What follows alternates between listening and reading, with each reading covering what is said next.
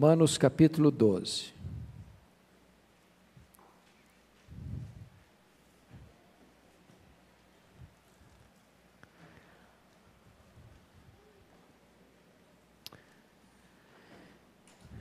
Eu vou fazer esta leitura, você vai acompanhar em silêncio e depois manter sua Bíblia aberta nesta passagem. Está escrito: Rogo-vos, pois, irmãos, pelas misericórdias de Deus, que apresenteis o vosso corpo por sacrifício vivo, santo e agradável a Deus, que é o vosso culto racional. E não vos conformeis com este século, mas transformai-vos pela renovação da vossa mente para que experimenteis qual seja a boa, agradável e perfeita vontade de Deus. Porque pela graça que me foi dada, digo a cada um dentre vós, que não pense de si mesmo além do que convém, antes pense com moderação, segundo a medida da fé que Deus repartiu a cada um.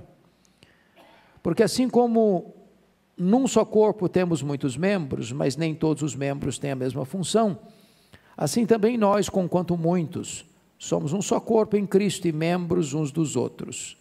Tendo, porém, diferentes dons segundo a graça que nos foi dada. Se profecia, seja segundo a proporção da fé. Se ministério, dediquemo-nos ao ministério.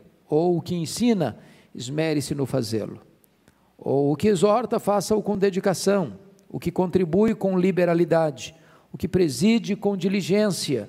Quem exerce misericórdia com alegria. O amor seja sem hipocrisia. Detestai o mal, apegando-vos ao bem. Amai-vos cordialmente uns aos outros, com amor fraternal, preferindo-vos em honra uns aos outros. No zelo não sejais remissos, sede fervorosos de espírito, servindo ao Senhor. Regozijai-vos na esperança, sede pacientes na tribulação, na oração perseverantes. Compartilhai as necessidades dos santos, praticai a hospitalidade. Abençoai os que vos perseguem, abençoai e não amaldiçoeis. Alegrai-vos com os que se alegram e chorai com os que choram. Tende o mesmo sentimento uns para com os outros, em lugar de ser desorgulhosos, condescendei com que é humilde, não sejais sábios aos vossos próprios olhos. Não torneis a ninguém mal por mal, esforçai-vos por fazer o bem perante todos os homens. Se possível, quando depender de vós, tende paz com todos os homens. Não vos vingueis a vós mesmos, amados, mas dai lugar à ira, porque está escrito: A mim me pertence a vingança. Eu é que retribuirei, diz o Senhor. Pelo contrário, se o teu inimigo tiver fome, dá-lhe de comer. Se tiver sede, dá-lhe de beber.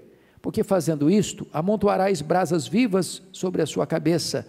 Não te deixes vencer do mal, mas vence o mal com o bem. Amém. O tema que eu quero dar hoje é vidas transformadas, relacionamentos transformados.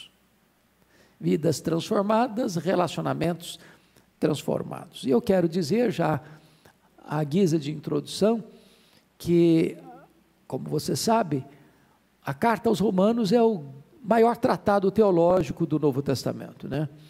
É, do capítulo 1 ao capítulo 11, Paulo retrata para nós, com cores muito fortes, o sacrifício que Cristo fez na cruz, por amor de nós, ah, como prova da misericórdia de Deus por nós para nos salvar.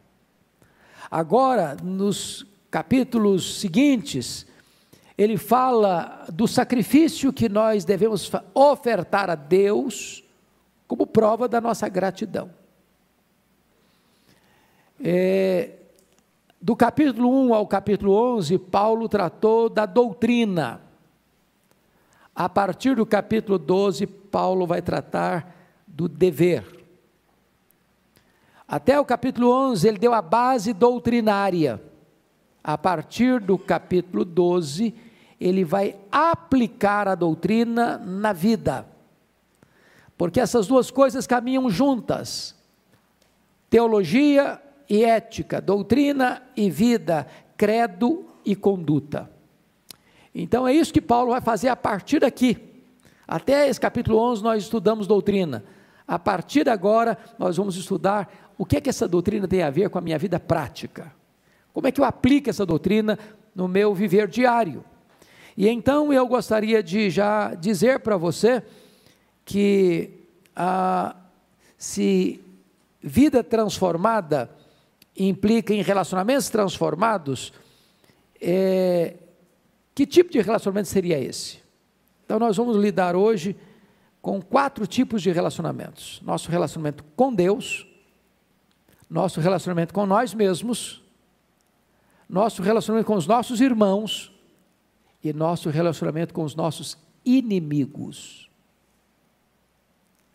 Se a nossa vida foi transformada, isso precisa refletir nesses quatro relacionamentos: com Deus, com nós mesmos, com os nossos irmãos, com os nossos inimigos. Então vamos ao primeiro relacionamento, nosso relacionamento com Deus. Com Deus, olha aí comigo, por favor. Nosso relacionamento com Deus. Primeira coisa que esse relacionamento com Deus implica são corpos consagrados. Olha o versículo 2, 12, versículo 1. Rogo-vos, pois, irmãos, pelas misericórdias de Deus, que apresenteis o vosso corpo por sacrifício vivo, santo e agradável a Deus, que é o vosso culto racional. Paulo já havia dito nesta carta, lá no capítulo 6, que outrora nós oferecíamos os membros do nosso corpo ao pecado. Agora nós oferecemos o nosso corpo como sacrifício a Deus. Se Cristo fez o sacrifício perfeito, cabal, o que, é que ele fez? Ele varreu do altar os animais mortos. Não tem mais matança de cordeiros. Ele é o cordeiro de Deus que tira o pecado do mundo. Se ele varreu do altar os animais mortos, agora você e eu devemos oferecer o nosso corpo como sacrifício vivo. E essa palavra aqui, apresenteis o vosso corpo, é a mesma palavra lá do Antigo Testamento para alguém que trazia o seu sacrifício para oferecer, e ao colocar esse sacrifício nas mãos do sacerdote, não podia tomá-lo de volta. Ou seja, você oferece o seu corpo, você oferece a sua vida para Deus, como um sacrifício vivo, santo e agradável. E você não toma de volta mais a sua vida. Você não pertence mais a você. Você foi comprado por um grande preço. Agora você deve glorificar a Deus no seu corpo. Então agora você não traz mais um animal, você traz você mesmo. Você não oferece um cordeiro, você oferece a sua vida. E Paulo vai dizer que essa oferenda do seu corpo é que é o seu culto o quê? Racional. Vamos entender o que é culto racional. A palavra aqui é logique do grego. Não é racional no sentido razão em oposição à emoção. Não é isso não. Culto racional aqui traz a ideia de culto lógico. Lógico. Ou seja, o culto que você de fato oferece a Deus e que é agradável a Deus é o culto que oferece, que você oferece com a sua vida, com o seu corpo. Em outras palavras, não pode existir uma esquizofrenia entre o que você faz aqui no templo com aquilo que você faz no dia a dia, na sua casa e no seu trabalho.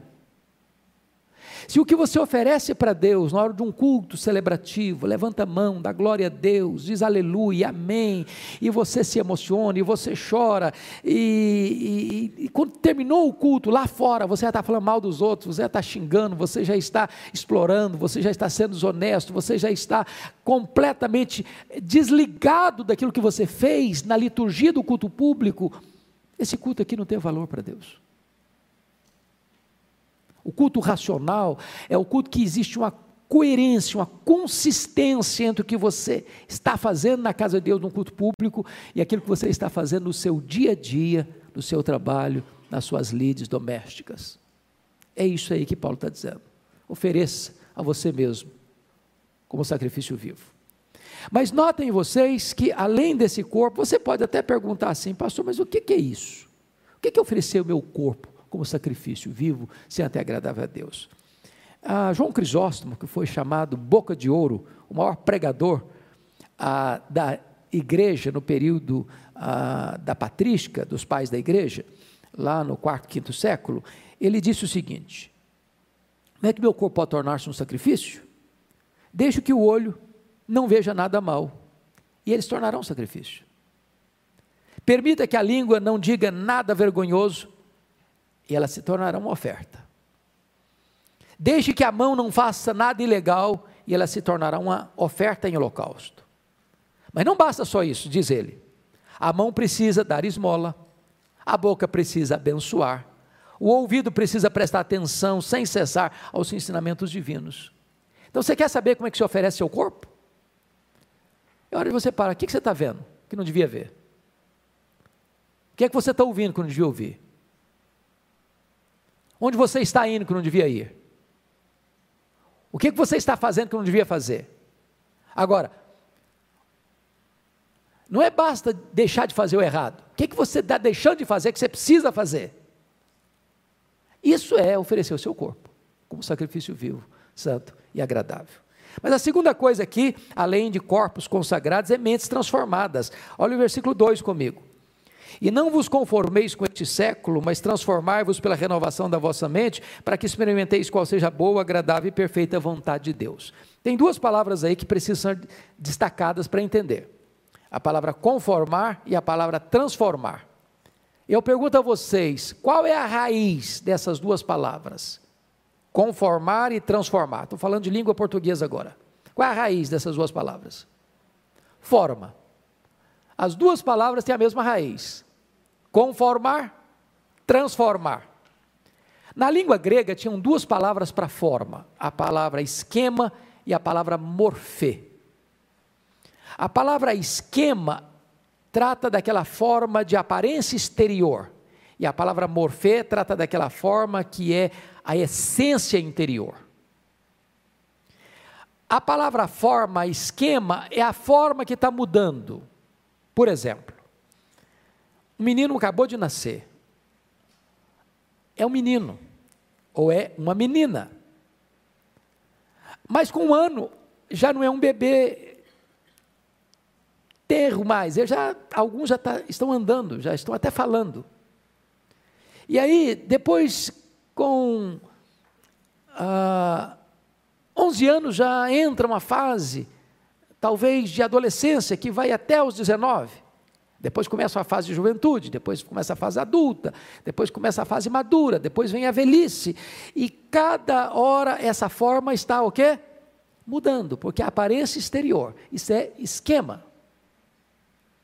Agora, a palavra morfê é uma forma inalterável. Por exemplo, nasceu menino, espera-se que morra menino, não? Espera-se. Essa forma não muda. Ela é o morfê. Por exemplo, quando a Bíblia diz lá que, lá em, em, em, em Filipenses, capítulo 2, uh, ah, eu vou fazer essa pergunta para vocês agora, para ver se vocês pegaram a ideia. Efésios, Filipenses 2,6. Pois ele, Jesus, subsistindo em forma de Deus, não julgou como usurpação ser igual a Deus, forma é esquema ou é morfê? Me ajudem? Morfê, parabéns. Jesus não tinha uma forma de Deus e deixou de ser Deus, ele, ele, ele sempre foi Deus. Antes da encarnação ele era Deus, ao assumir uma forma humana, ele não despojou-se da sua divindade, ele continuou sendo Deus, Deus e homem ao mesmo tempo. Perfeitamente homem, perfeitamente Deus. Agora vamos, feita a análise da palavra, vamos às aplicações. E não vos conformeis com este século, com este mundo. Esse mundo tem uma forma.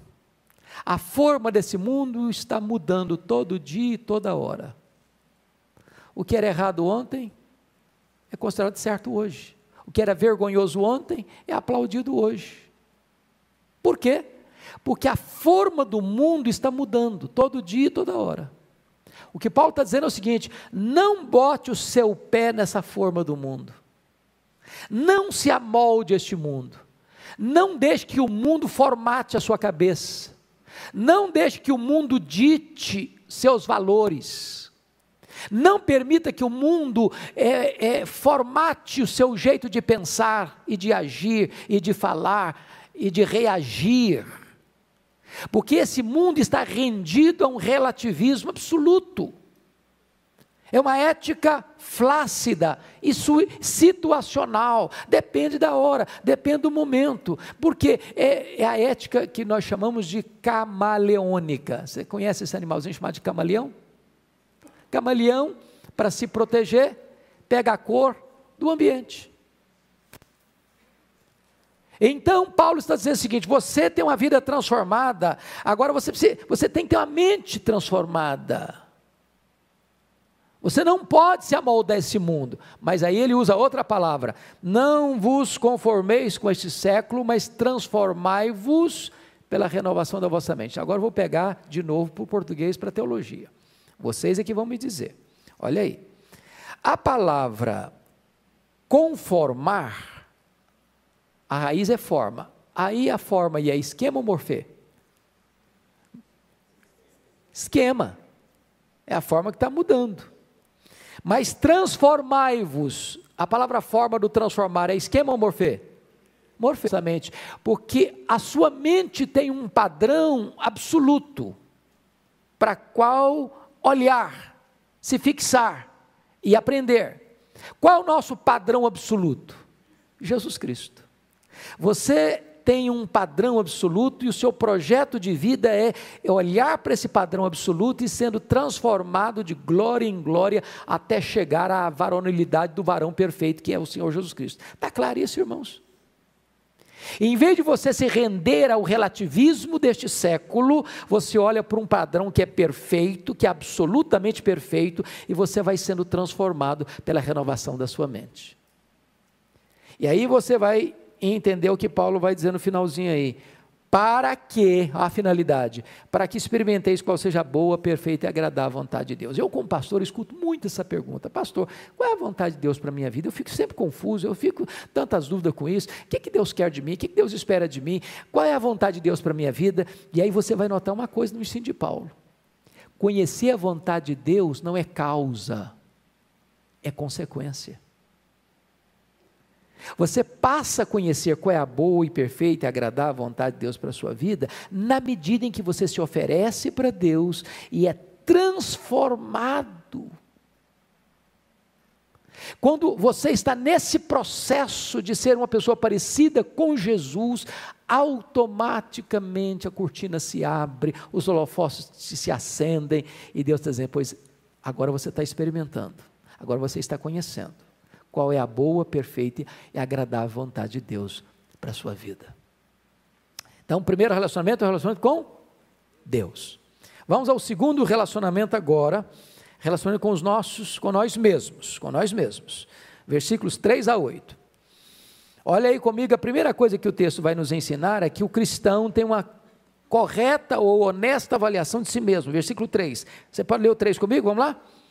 Porque, pela graça que me foi dada, diga cada um dentre vós que não pense de si mesmo além do que convém. Antes pense com moderação, segundo a medida da fé que Deus repartiu a cada um. Então, há, há duas coisas aí que eu chamo a sua atenção. Primeiro, há o perigo de você pensar de si mesmo além do que convém. Você encher muito a sua bola. Você encher demais o seu balão. Você fica igual um pavão Nós chamamos isso de complexo de superioridade. Você conhece gente assim? Aquela pessoa que se encontrar com você dez vezes no dia, dez vezes no dia, ela vai fazer, ela vai fazer um elogio a ela mesma? Sempre que contar uma história, ela vai ser o herói? Ela se saiu melhor? Ela é a mais sábia, ela é a mais esperta, ela é a mais inteligente, ela é a mais rica. Tem gente que fala de, de riqueza que não tem. Ela tem uma necessidade de falar do que ela tem e fala até o que não tem.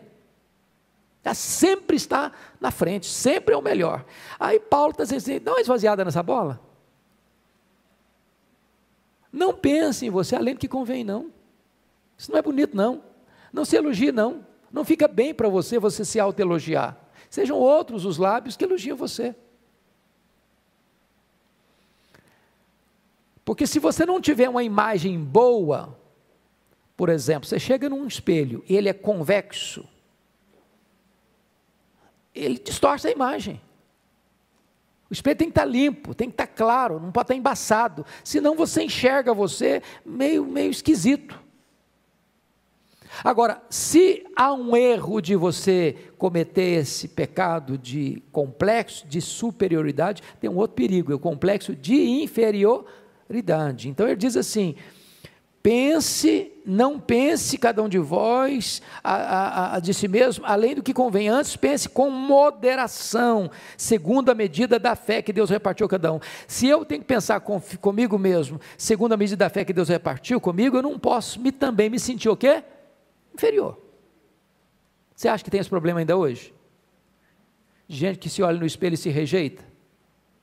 De gente que fica com a síndrome de gafanhoto, lembra lá da síndrome de gafanhoto, quando os espias de Israel foram olhar a terra e voltavam, não, a terra é boa, mas tem gigante lá. Nós, aos olhos daqueles, daqueles gigantes, nós somos como gafanhotos. Aliás, nós somos gafanhotos.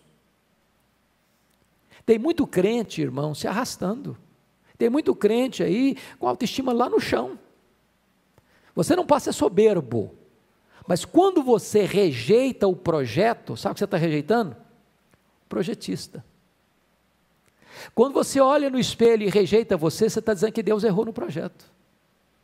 Você está dizendo que o Criador cochilou com você. Então preste atenção que você tem que ter uma boa autoestima. E boa autoestima não é contrário de humildade. Não é você aceitar que Deus fez você assim. Virtudes, defeitos, pontos fracos, pontos fortes. Você é você com as suas limitações, mas é você. E você precisa amar você mesmo, porque se você não ama você mesmo, você não vai ser, você, você não vai ser aceitado, aceitar ser amado e não vai conseguir amar ninguém direito. Então, pense com moderação, tá bom? Cuide bem da sua autoimagem. É isso que Paulo está dizendo. Aliás, se você entender o que Cristo fez por você, você é uma pessoa maravilhosa aos olhos de Deus. Espírito Santo habita em você. Seu nome está escrito no livro da vida. Você tem o selo de Deus sobre a sua vida. Você é propriedade exclusiva de Deus. E aí você vai melhorando a sua autoimagem. Cuidado para que isso não leve você a soberba. Bom, dito isto, ainda vamos olhar outra coisa. O cristão tem compreensão correta de seus dons espirituais. Aí vamos ver a partir do versículo 4 até o 8. Porque assim como um só corpo tem muitos membros, o que, que vai dizer aí? Mas nem todos os membros têm a mesma função, assim também nós, conquanto muitos, somos um só corpo em Cristo e membros uns dos outros, tendo, porém, diferentes dons, segundo a graça que nos foi dada. Então vamos parar um pouquinho aqui. Primeira coisa que Paulo está mostrando para nós aqui é a diversidade desse corpo. Tem muitos membros. E ao mesmo tempo ele fala da unidade desse corpo, mas é um só corpo. Isso é magnífico, magnífico. Em outras palavras, eu sou um com o meu irmão. A unidade, irmãos, a unidade cristã não é construída por você e por mim. Ela existe. A Bíblia nos manda preservar, não criar. Criar quem cria é Deus. No momento em que você recebeu a Cristo como seu Salvador pessoal, você foi convertido pelo Espírito Santo, você fez parte, começou a fazer parte da igreja. É o Espírito Santo quem batiza você no corpo de Cristo. Então, ele quem gera essa unidade. Você é um. Não importa se você acredita nisso ou não, você é um. Não é uma unidade denominacional. Você é um não é com os presbiterianos, você é um com aqueles que creram no Senhor Jesus, sejam presbiterianos, batistas, metodistas, assembleias, não importa a bandeira denominacional. Se a pessoa creu no Senhor Jesus, ela faz parte o quê? do corpo de Cristo. Agora, cada um de nós é um membro diferente desse corpo. É diferente desse corpo. Deus estabeleceu que uns vão ser ouvidos, outros vão ser os olhos, outros vão ser a boca, outros vão ser os pés, outros vão ser as mãos. Quem pôs você no corpo foi Deus. Então não queira ocupar o lugar do outro. É Deus quem distribui os dons. Nessa conjuntura, tem que ter muito cuidado para não ter duas atitudes lá. Complexo de superioridade. Ah, eu sou olho, eu não preciso dos pés. Ah, porque eu também não sou olho, ah, ouvido eu também não quero ser. Não, cuidado com isso. Deus é quem deu os dons. É Deus quem estabeleceu cada um no corpo. Nós somos diferentes uns dos outros. Com isso, a Bíblia está dizendo o seguinte: não tem desse negócio de crente autossuficiente. Não, eu sou crente, me basta a mim mesmo. Eu não preciso nem de igreja, eu fico em casa e eu, aliás, posso ouvir os pregadores que eu quiser, eu posso ficar sentado no meu sofá e assistir uma boa mensagem. Para que eu vou na igreja? Não precisa de igreja? Precisa. Eu vou lhes dizer por quê. Primeiro, vamos pegar a ideia do corpo e membros. Tem um só corpo, muitos membros. Esse braço aqui é muito bom, mas se eu cortá-lo do corpo, o que, que acontece com ele? Ele morre, fica inútil. Vamos pensar outra figura, da, da videira. Eu sou a videira verdadeira, meu pai é agricultor, vós sois os ramos. Você pega, uma, pega a ideia de uma, uma parreira de uva. O galho produz uva, o ramo. Se você vai e corta do tronco, o que acontece com ele? Ele morre, seca. Tem vida nele mesmo. Vamos pensar no rebanho. O que é um rebanho? É um monte de ovelhas, sob os cuidados de um pastor. Uma ovelha foge do rebanho, o que acontece com ela? Se torna presa fácil. Ela não se protege. Vamos pensar num braseiro. Você pega uma brasa, tira do braseiro. O que, que acontece com essa brasa que ficou longe do braseiro? Se cobre de cinza e se apaga.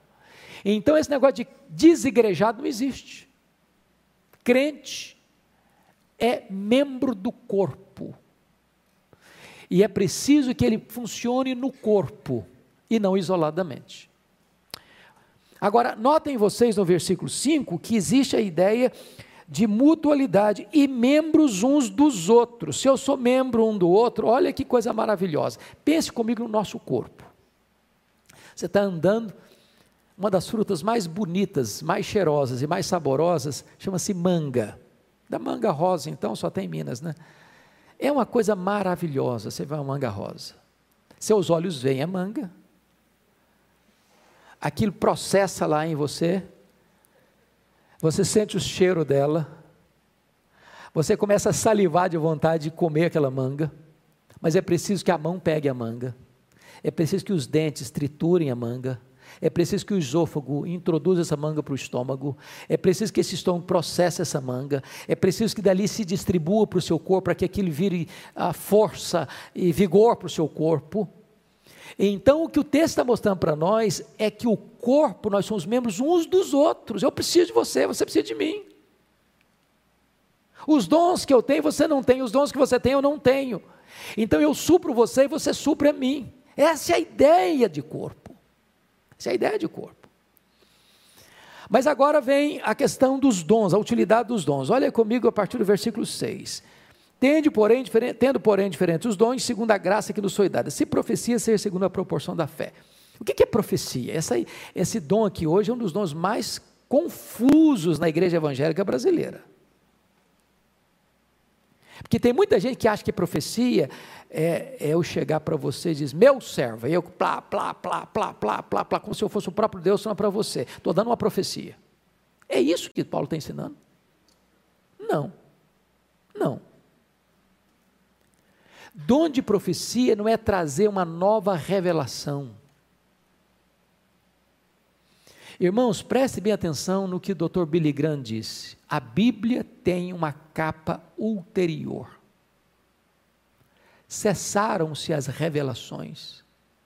Porque se tivesse revelação nova, tinha que estar na Bíblia. Tinha que estar escrito. Paulo, entendendo isso na sua carta aos Gálatas, diz que ainda que venha um anjo do céu, trazendo uma nova revelação, trazendo uma outra doutrina, além daquela que já foi posta, seja anátema. Então, o que é que Paulo está ensinando aqui como dom de profecia? Se profecia, seja segundo a proporção da fé. Fé aqui é o conteúdo da Escritura, é a mesma coisa que Judas fala, batalhar pela fé. Então, o que é um profeta hoje? O que é dom de profecia hoje? É alguém que se levanta no púlpito, abre a Escritura, expõe a Escritura. esse está exercendo o dom de profecia. Por quê?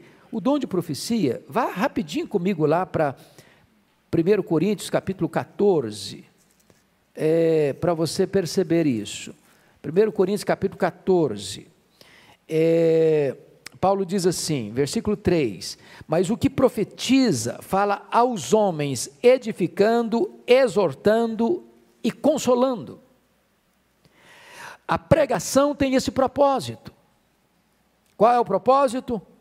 É o propósito de edificar, é o propósito de exortar e é o propósito de consolar.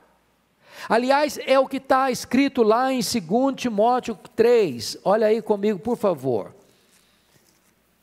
Fiquem tranquilos que se eu vou no passo do gado e da criança nesse texto, não vou ficar preocupado em terminar o capítulo 12 hoje não. Nós vamos até onde der para ir, depois a gente retoma na outra aula. Se, olha 2 Timóteo 3, versículo 16. Toda a escritura é inspirada por Deus e útil para o ensino, para a repreensão, para a correção, para a educação na justiça. O mesmo propósito da escritura é o propósito da profecia. Porque o que é profecia? É a exposição da escritura. Então, o dom de profecia é exatamente esse dom de pregar a palavra de Deus, de anunciar a palavra de Deus, e não de trazer visões, sonhos e novas revelações forâneas às Escrituras, o que Deus de fato proíbe na Sua palavra. Vamos ao segundo dom aí, Romanos 12, versículo 7. Se ministério, dediquemo-nos ao ministério. Mas me permita voltar, porque me lembrei de um texto aqui que não pode ficar de fora, ainda na profecia. Vá comigo, por favor, para a carta, primeira carta de Pedro, capítulo 4, versículo 10.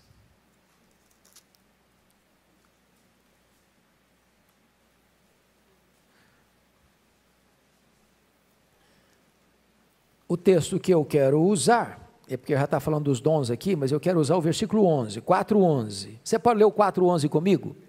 Vamos lá? 1 de Pedro 4.11, vamos juntos? Se alguém fala, fale de acordo com os oráculos de Deus.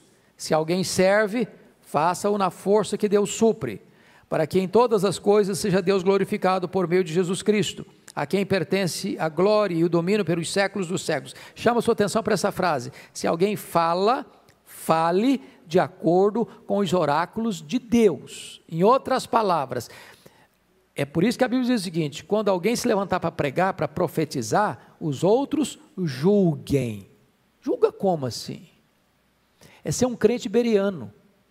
Não importa se é o pastor Arival, se é o pastor Hernandes, se é o pastor José, o Antônio, o Manuel, não importa quem sobe ao púlpito aqui.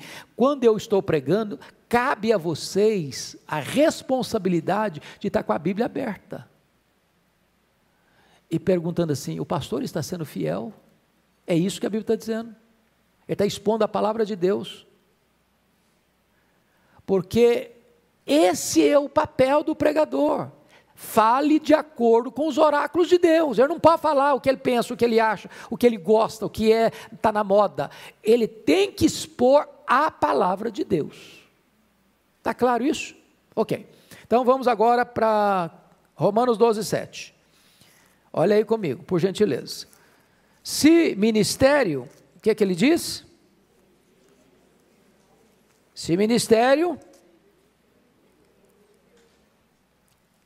dediquemos-nos ao ministério. A palavra ministério aqui é diaconia, é o dom de serviço. Meus irmãos, tem pessoas que têm esse dom. Preste atenção nisso. Ah, nós temos os nossos diáconos que são eleitos e ordenados para esse ofício. Mas é claro que o dom de serviço não se restringe apenas aos diáconos ordenados. Isso é um dom espiritual.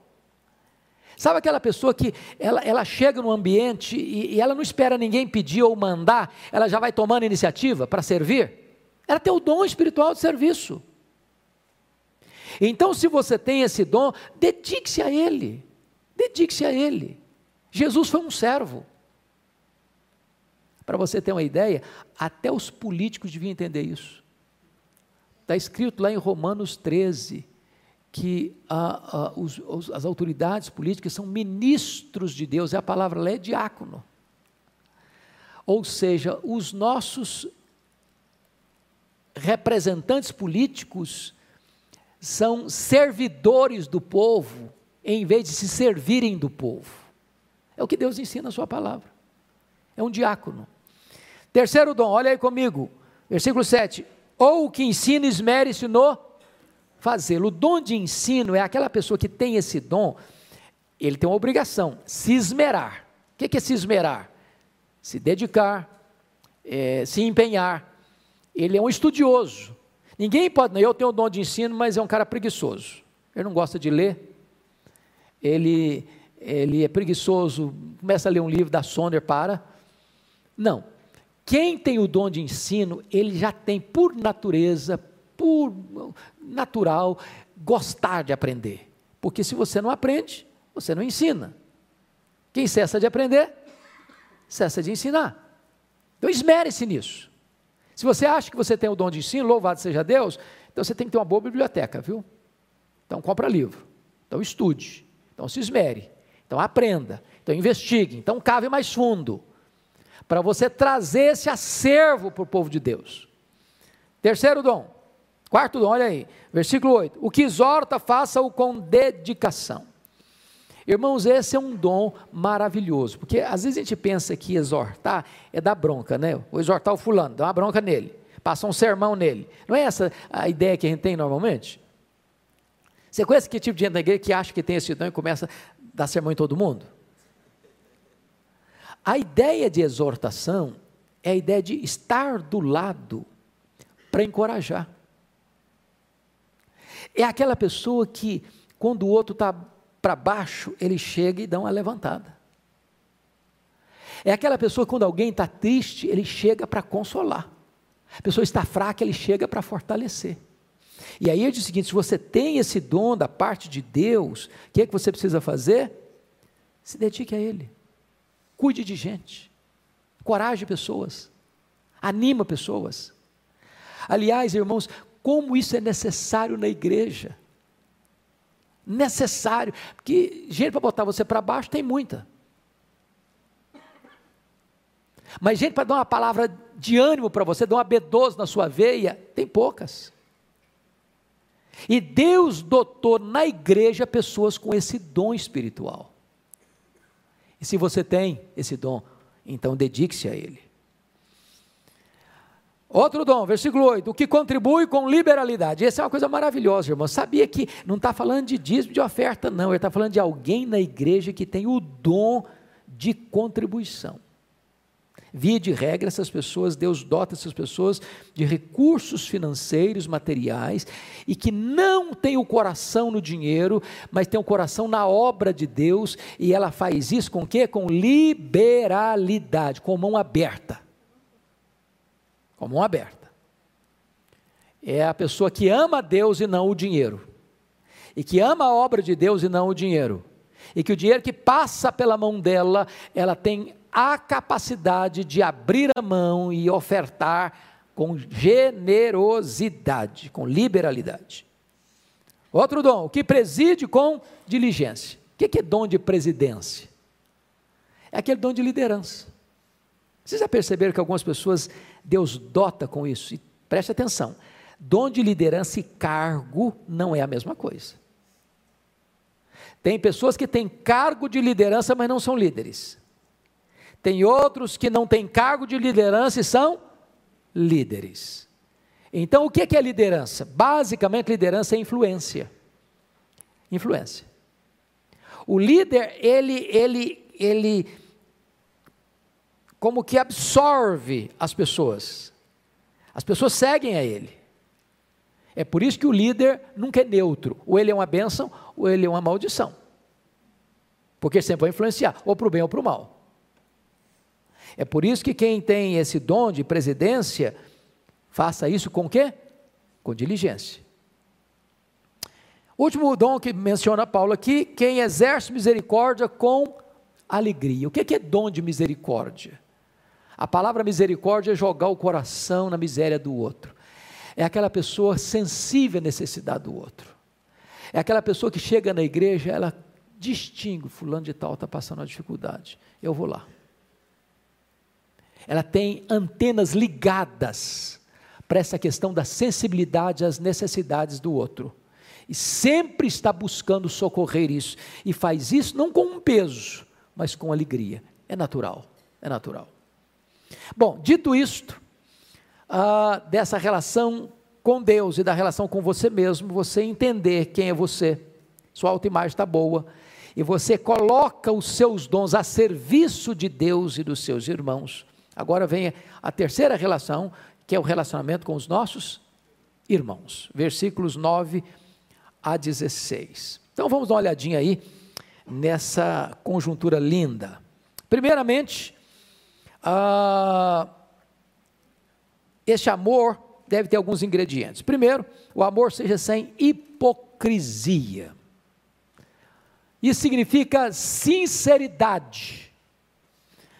A palavra hipocrisia vem de uma palavra grega que significa ator. O que é um ator? É alguém que exerce um papel diferente da sua vida real. Ele se veste com outra pessoa, ele assimila a voz da outra pessoa, ele se coloca no lugar da outra pessoa e age como se outra pessoa fosse. Então, ele é o ator. Ah, quando Jesus chama os fariseus de hipócritas, por que, que Jesus chama os fariseus de hipócritas? Vocês lembram por quê? Eles representavam um papel que na verdade eles não eram. Qual o papel que eles representavam? Gente santa, gente piedosa, gente que orava, gente que jejuava, gente que ofertava, gente que trazia nas roupas e nos gestos uma capa de santidade. Mas lá por dentro eles eram outra coisa. O que Paulo está dizendo é o seguinte: que o amor não pode ser hipócrita. O que é um amor hipócrita? É quando eu chego para vocês, ô oh, irmão, eu te amo tanto. Lá por dentro eu falei, esse cara não vale nada. E eu para ele estou dizendo, você é uma benção, meu irmão. Ué, mas que negócio é esse? Quando a minha boca fala algo que o meu coração não está sentindo, eu estou sendo o quê? Um hipócrita. Um hipócrita. Então não fala para ninguém que você ama se você não ama. Sabe por quê? Porque a pessoa não sabe, mas Deus vê. Deus vê. Mas essa palavra, o amor seja sem hipocrisia, que é sincero, o amor tem que ser sincero, tinha um outro contexto ah, na língua ah, oriental. É, a palavra sincero vem do latim que significa sem cera. E lá no, no Oriente Médio, é, você sabe que tem muitos vasos. Esse, aliás, a, a, produção de vasos lá é uma coisa maravilhosa. Fica encantado com os vasos, os vasos de cera. E às vezes nessa fábrica de, cera, de vasos, alguns deles saíam rachados. Não tinha utilidade nenhuma, não tinha valor nenhum, tinham que ser descartados. Mas e as pessoas compravam esses vasos rachados, trincados, e cobriam essas trincas de cera, e enganavam o comprador. E aí, quando a pessoa ia comprar um vaso, você perguntava: Eu quero um vaso sem cera. E daí vem a palavra sincero. Sincero significa eu não coloquei cera na trinca, na rachadura. Ou seja, eu estou falando o que é fato, eu não estou escondendo as rachaduras do meu caráter ah, nas minhas belas palavras. O amor precisa ser o quê? sincero. Então, amor seja sem hipocrisia. Segunda coisa aí, além da sinceridade, é o discernimento. Detestai o mal, apegando-vos ao bem. Então você percebe que o crente, ele odeia e ama ao mesmo tempo, com a mesma intensidade. Ele odeia o mal e ama o bem. Agora, para você odiar o mal e amar o bem, você precisa de quê? De discernimento. Porque se a gente não tiver discernimento, a gente acaba amando o mal e odiando o bem. Se a gente não tiver discernimento, a gente acaba amando o que não precisa amar e odiando o que precisa acolher. Então, Paulo diz que na vida espiritual nós temos que ter o quê? Discernimento. Terceiro, afeição. Olha o verso 10 comigo. Amai-vos cordialmente uns aos outros com amor fraternal. Irmãos, tem duas palavras aí que importantíssimas: amar cordialmente e amor fraternal. A palavra amar cordialmente traz a ideia aí ah, do amor estorguê. Amor estorguê é o amor de família, é o amor que pai tem para o filho. Já essa palavra amor fraternal é filadelfia, é amor de irmão. O que eu chamo a sua atenção aqui é que nós devemos amar os irmãos na fé, os nossos irmãos na igreja, com o mesmo amor com que nós amamos os membros da nossa família de sangue. Família de sangue é perfeita? Você ama seu irmão, sua irmã, seu pai, sua mãe, porque eles são dez? Só por isso que você ama? Você acha que o seu pai tem defeito, que a sua mãe tem defeito? Você acha que o seu marido tem defeito, que a sua mulher tem defeito? Você acha que seus filhos têm defeitos? Bom, se você falar que eles são 100% perfeitos, então eles são anjos entre nós, não são filhos de Adão, acho que é, né? Agora, você deixa de amar seu pai, sua mãe, seu filho, sua filha, porque eles têm defeitos? Não. Porque você tem um vínculo com eles de sangue. Eles são sua família, são seu sangue, são sua carne.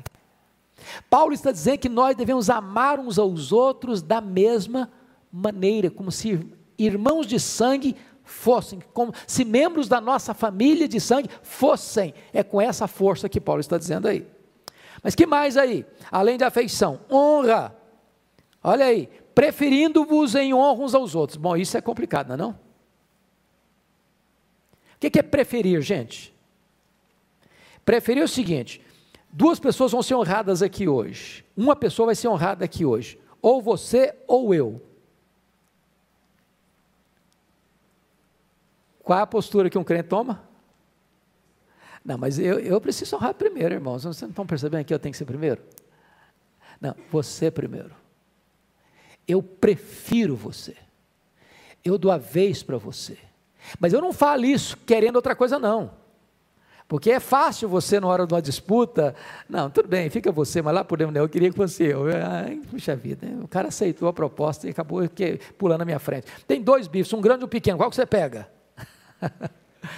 eu vou pegar o grande porque você ia, ia, ia, desejar que o grande fosse meu mesmo, então você pega o grande.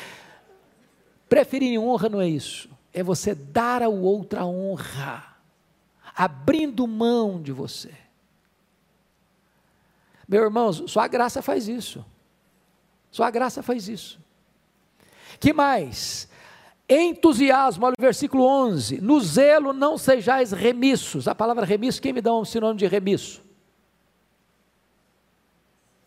Vocês são bons de português aí. Remisso. No zelo não sejais remisso. Remisso é a ideia de lerdo, devagar. No zelo não sejais lerdos. Sede fervorosos de espírito, servindo ao Senhor. Que Paulo está ensinando para nós aí é a questão do entusiasmo. O irmãos não pode ter um crente apático, apagando, desanimado. Ah, não, hoje vai chover, não, hoje está calor, não, hoje o frio chegou, não dá para ir porque eu estou cansado, porque eu trabalhei muito, essa semana foi difícil. E toda hora que você pede alguma coisa, o cara, não, não dá porque eu tenho outra coisa para fazer. Está desanimado. O cara bota um desânimo total na, na testa dele. Aí Paulo disse: que não, no zelo você tem que ser animado, você tem que ser fervoroso de espírito, você tem que servir o Senhor desse jeito. Que mais? Paciência, olha o versículo 12.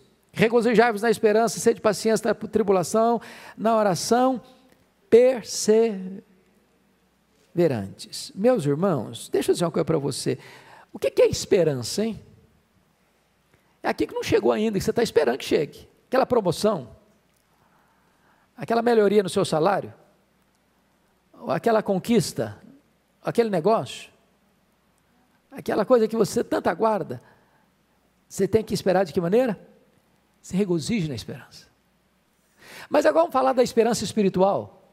Qual é a nossa esperança? É a glória, é o céu, é a vida eterna, no seu sentido pleno, maiúsculo, superlativo.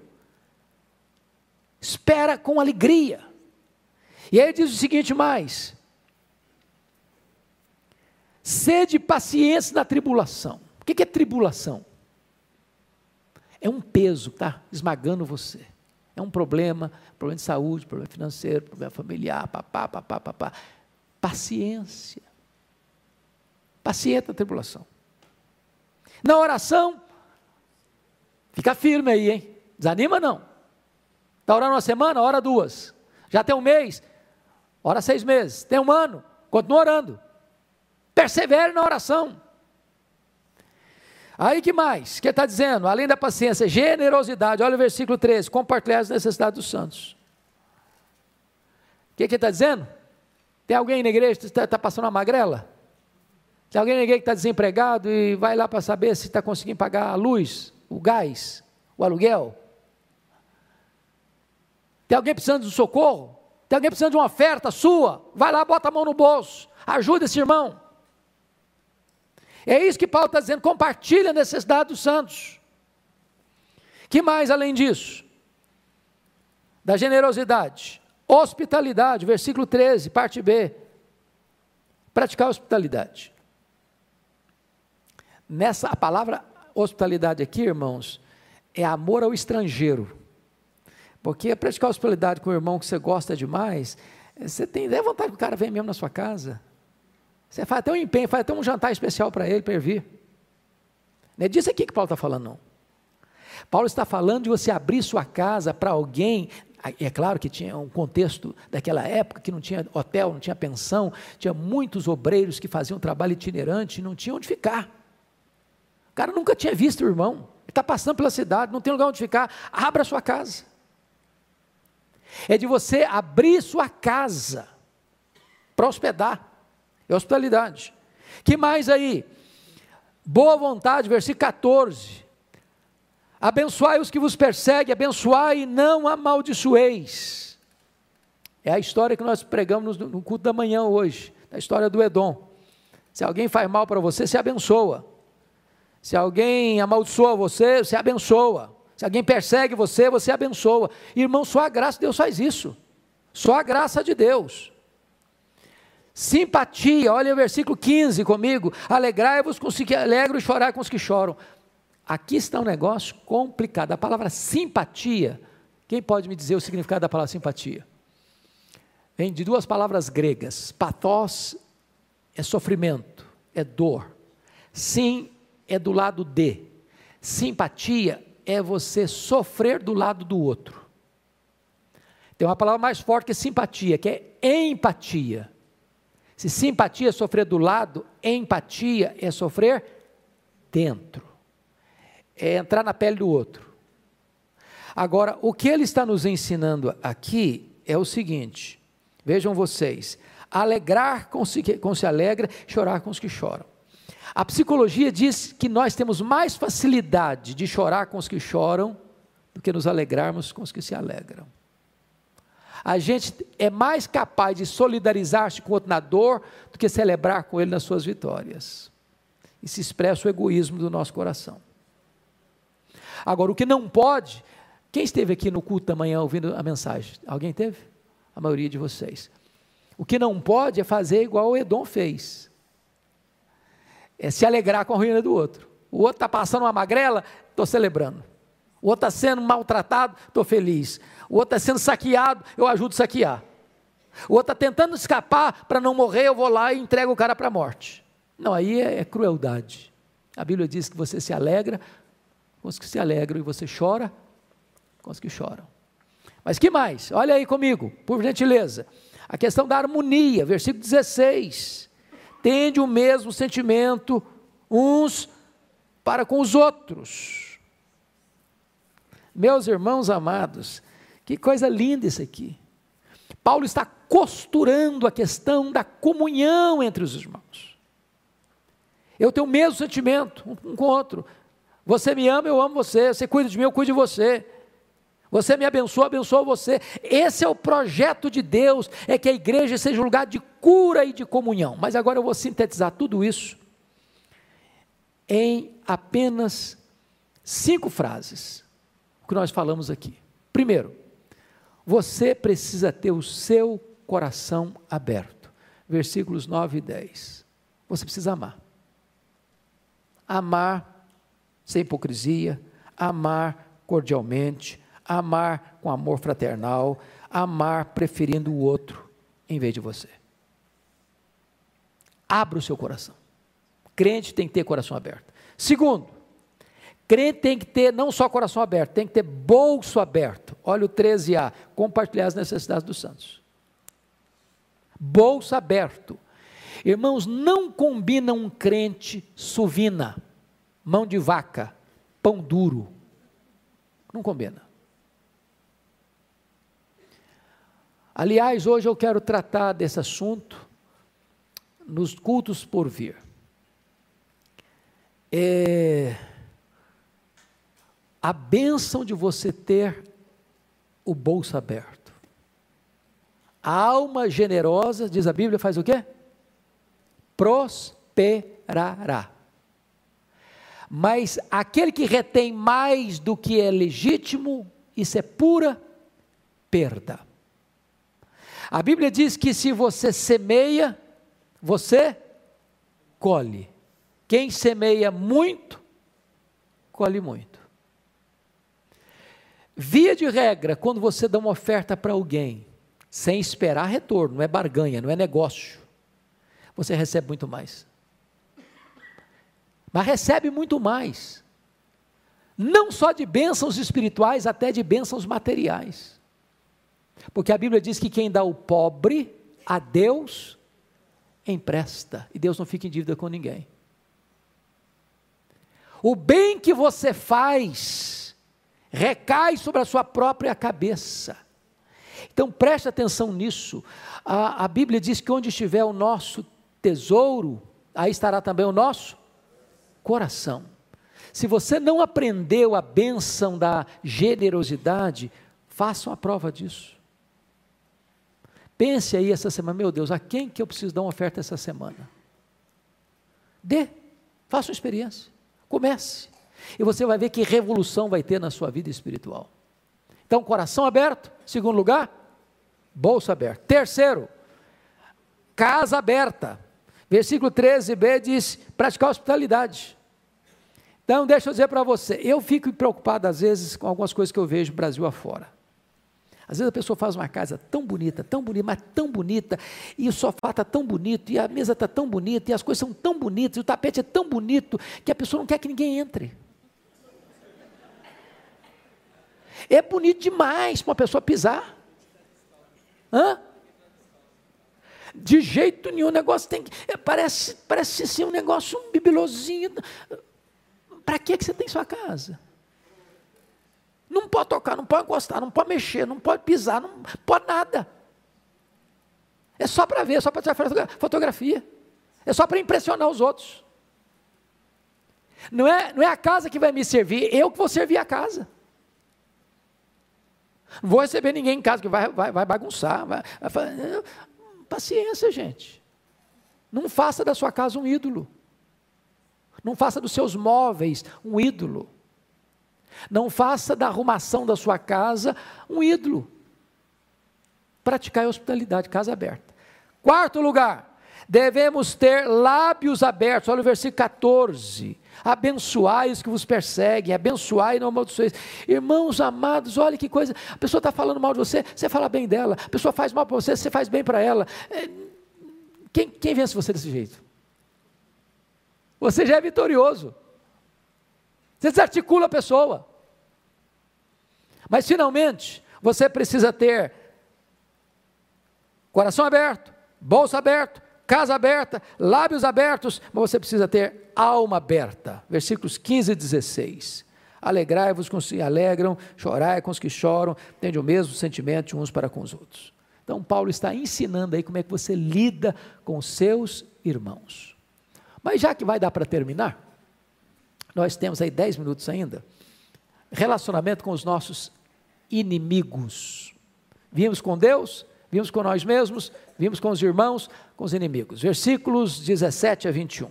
Primeira coisa, versículo 17: não devemos retaliar. Não torneis a ninguém mal por mal. Esforçar-vos por fazer o bem perante todos os homens. Retaliar é você guardar na manga uma oportunidade para dar o troco em quem fez o mal para você. Pense comigo na história ah, de José do Egito. Seus irmãos o venderam, e quando ele teve a oportunidade de se vingar, ele fez o bem. Pense comigo em Jó. Seus amigos o acusaram e ele orou por eles. Pense comigo em Jesus. Foi pregado na cruz e ora pelos seus algozes. Pai, perdoa-lhes, porque não sabe o que fazem. Pense comigo em Estevão. Está sendo apedrejado e ele ora: Senhor Jesus, não impute a eles esse pecado. Não retalie. Segundo, não devemos criar conflitos desnecessários. Olha o versículo 18. Se possível, quando depender de vós, de paz com todos os homens. Você não seja um encrenqueiro. Não seja um criador de problema. Você conhece gente que onde chega o ambiente transtorna? Ele sempre joga uma pessoa contra outra. Ele sempre cria um, um entreveiro. Ele sempre cria uma discussão desnecessária. Ele sempre gera uma briga desnecessária. Quanto depender de vós, tende paz. Com todos os homens. É claro que tem hora que você não pode sacrificar a paz. Você não pode sacrificar a justiça e a verdade por causa da paz. Não. Não é paz a qualquer custo. Mas você não deva ser o provocador da contenda. É o que Paulo está ensinando. Terceiro princípio. Não devemos vingar-nos das pessoas que nos fazem mal Versículo 19: Não vos vingueis a vós mesmos, amados, mas dai lugar à ira, porque está escrito a mim me pertence a vingança. Eu é que retribuirei, diz o Senhor. Então preste atenção nisso. O nosso papel não é dar o troco, não é vingar, não é devolver o mal com o mal. Vingança não é conosco. Esse ato da vingança pertence a Deus. É uma apropriação indébita minha querer me vingar. Eu não posso fazer justiça com as minhas mãos. Eu tenho que entregar para Deus. Lembra o que Paulo disse ah, lá em 2 Timóteo, capítulo 4, sobre aquele indivíduo chamado Alexandre Latueiro? Alexandre Latueiro causou-me muitos males. O Senhor lhe dará paga. Eu não. Meu papel é perdoar. Meu papel é entregar nas mãos de Deus. Deus sabe fazer, eu não sei. Então, não exercer vingança. Quarto, Penúltimo lugar, não devemos guardar mágoa, mas perdoar. Olha o versículo 20. Pelo contrário, se o teu inimigo tiver fome, dá-lhe de comer, se tiver sede, dá-lhe de beber, porque fazendo isso amontoarás brasas vivas sobre a sua cabeça. Agora, preste atenção, irmãos, preste atenção, que não basta só não guardar mágoa, não basta só não fazer o mal a quem faz o mal para você. O texto está no aspecto positivo. Pelo contrário, se o teu inimigo tiver fome, dá-lhe de comer. Se tiver sede, dá-lhe de beber. Porque fazendo isto, ou seja, não basta vocês, não, o cara me fez mal, eu vou cruzar os braços, não vou desejar mal para ele, não vou fazer mal para ele e tal. Bastou isso? Não. Você começa a fazer outra coisa. Você abençoa ele, você ora por ele, você dá a ele pão, você dá a ele água, você está servindo a ele. E com isso, Paulo diz: você está juntando brasas vivas na cabeça dele. Preste atenção que isso não é uma figura literal, não, viu, gente? Não é botar fogo na cabeça da pessoa, não. A ideia é o seguinte: você bota uma pulga atrás da orelha dele. Você leva essa pessoa a ficar a pensar: por que, que eu fiz o mal para ele? Eu estou falando mal dele, ele está me abençoando, ele está me servindo. O que está acontecendo? Que poder é esse? O que, que tem que essa pessoa faz isso? Qual a motivação dessa pessoa? O que está por trás? E ela então é incomodada espiritualmente a repensar a vida dela. Porque você está devolvendo o mal com o bem. Finalmente, como é que você lida com o seu inimigo? Quinto lugar, não devemos ser derrotados pelo mal, mas devemos vencer o mal com o bem. Verso 21, pode ler comigo toda a igreja? Não te deixes vencer do mal, mas vence o mal com o bem. O mal não pode vencer você. Você não é o derrotado. Você vence o mal. De que maneira? Com o mal maior? Com truculência? Com vingança? Esmagando a pessoa? Destruindo a pessoa? Não. Você vence o mal com o bem. Então vamos sintetizar. Nós tratamos hoje aqui de vidas transformadas, relacionamentos transformados. Relações com quem? Primeiro, com Deus. Segundo, com nós mesmos. Terceiro, com os nossos irmãos. Quarto, com os nossos inimigos. Agora é hora de você fazer uma pergunta. Essas transformações estão na minha vida? A minha vida reflete essa mudança nas minhas relações com Deus, comigo mesmo, com os meus irmãos, com os meus inimigos? É hora de nós orarmos a Deus, pedir, Senhor, faça isso comigo. Restaura a minha vida e restaura os meus relacionamentos. Vamos ficar em pé? E vamos orar.